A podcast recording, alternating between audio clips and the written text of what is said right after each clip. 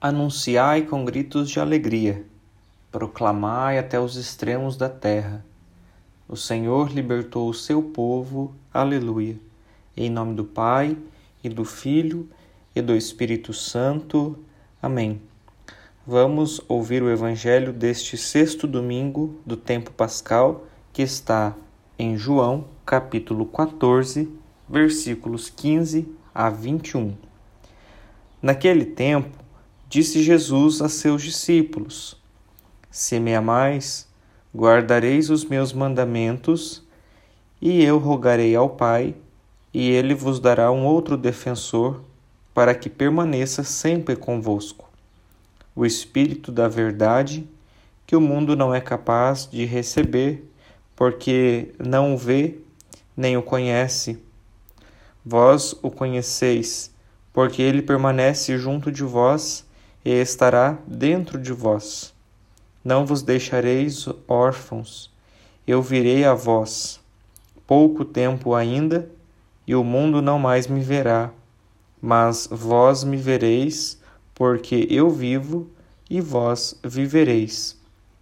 Naquele dia sabereis que eu estou no meu Pai, e vós em mim, e eu em vós. Quem acolheu os meus mandamentos e os observa, esse me ama. Ora, quem me ama será amado por meu Pai, e eu o amarei e me manifestarei a ele. Palavra da salvação, glória a vós, Senhor. Caríssimos irmãos e irmãs, a palavra de Deus que escutamos neste sexto domingo da Páscoa coloca-nos precisamente nos mistérios da sua ressurreição, ascensão e a vinda do Espírito Santo. Com um coração fiel e recolhido, contemplemos o mistério que o Evangelho de hoje nos revela, dando destaque, sobretudo, para três palavras, três frases que Jesus nos dirige hoje. A primeira delas, não vos deixarei órfãos, eu virei a vós. Pouco tempo ainda, e o mundo não mais me verá, mas vós me vereis, porque eu vivo e vós vivereis. São palavras cheias de promessa, de vida, de vitória, da presença de Jesus junto de nós. O Senhor não mente jamais, e ele nos garante eu virei a vós. Eu vivo, vós me vereis.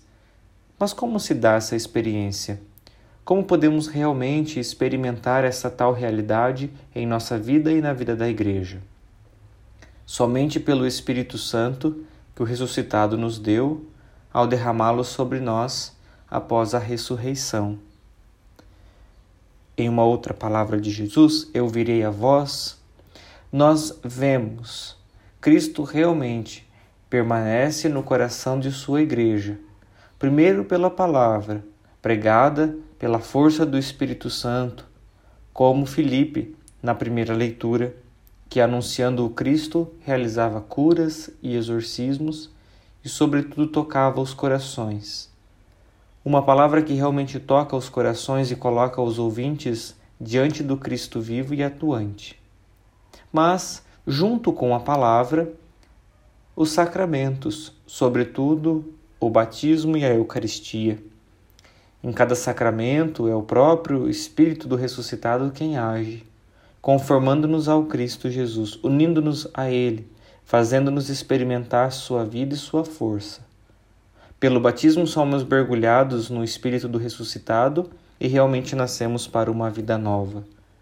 Na Eucaristia, corpo e sangue do Cristo, entramos na comunhão mais plena que se possa ter neste mundo com o Senhor. Ele em nós e nós nele, num só Espírito. A terceira palavra: Naquele dia sabereis que eu estou no Pai e vós em mim e eu em vós. É na oração, meus irmãos, na prática piedosa dos sacramentos, na celebração ungida e piedosa da Eucaristia que experimentamos essas coisas. Aqui não só a inteligência, não só a razão, não são suficientes os nossos esforços. É na fé profunda de uma vida de união com o Senhor, na força do Espírito Santo, que experimentamos isso que Jesus disse. Ele está no Pai, no Espírito, ele e o Pai são uma só coisa. Mas tem mais. Experimentamos que nós estamos nele. Nele estamos ligados como ramos na videira nele incorporados como os membros do corpo que estão unidos à cabeça. Nos sacramentos que esta experiência maravilhosa se realiza concretamente. Nossa fé, o cristianismo, que tivesse somente a palavra de Deus, sem valorizar o sacramento, os sacramentos, sobretudo o batismo e a Eucaristia, seria um cristianismo uma fé deficiente, fraca, anêmica, não condizente com a fé do Novo Testamento e a tradição da Igreja.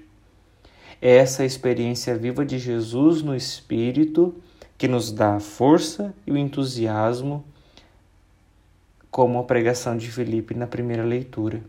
Dá-nos também a coragem e o discernimento para dar ao mundo a razão da nossa fé, santificando o Senhor Jesus em nossos corações, isto é, pregando Jesus com a nossa fé, com a nossa vida. E depois, respeitando aqueles que não creem como nós, mas com firmeza de quem sabe no que acredita. Deus seja louvado. Um abençoado domingo.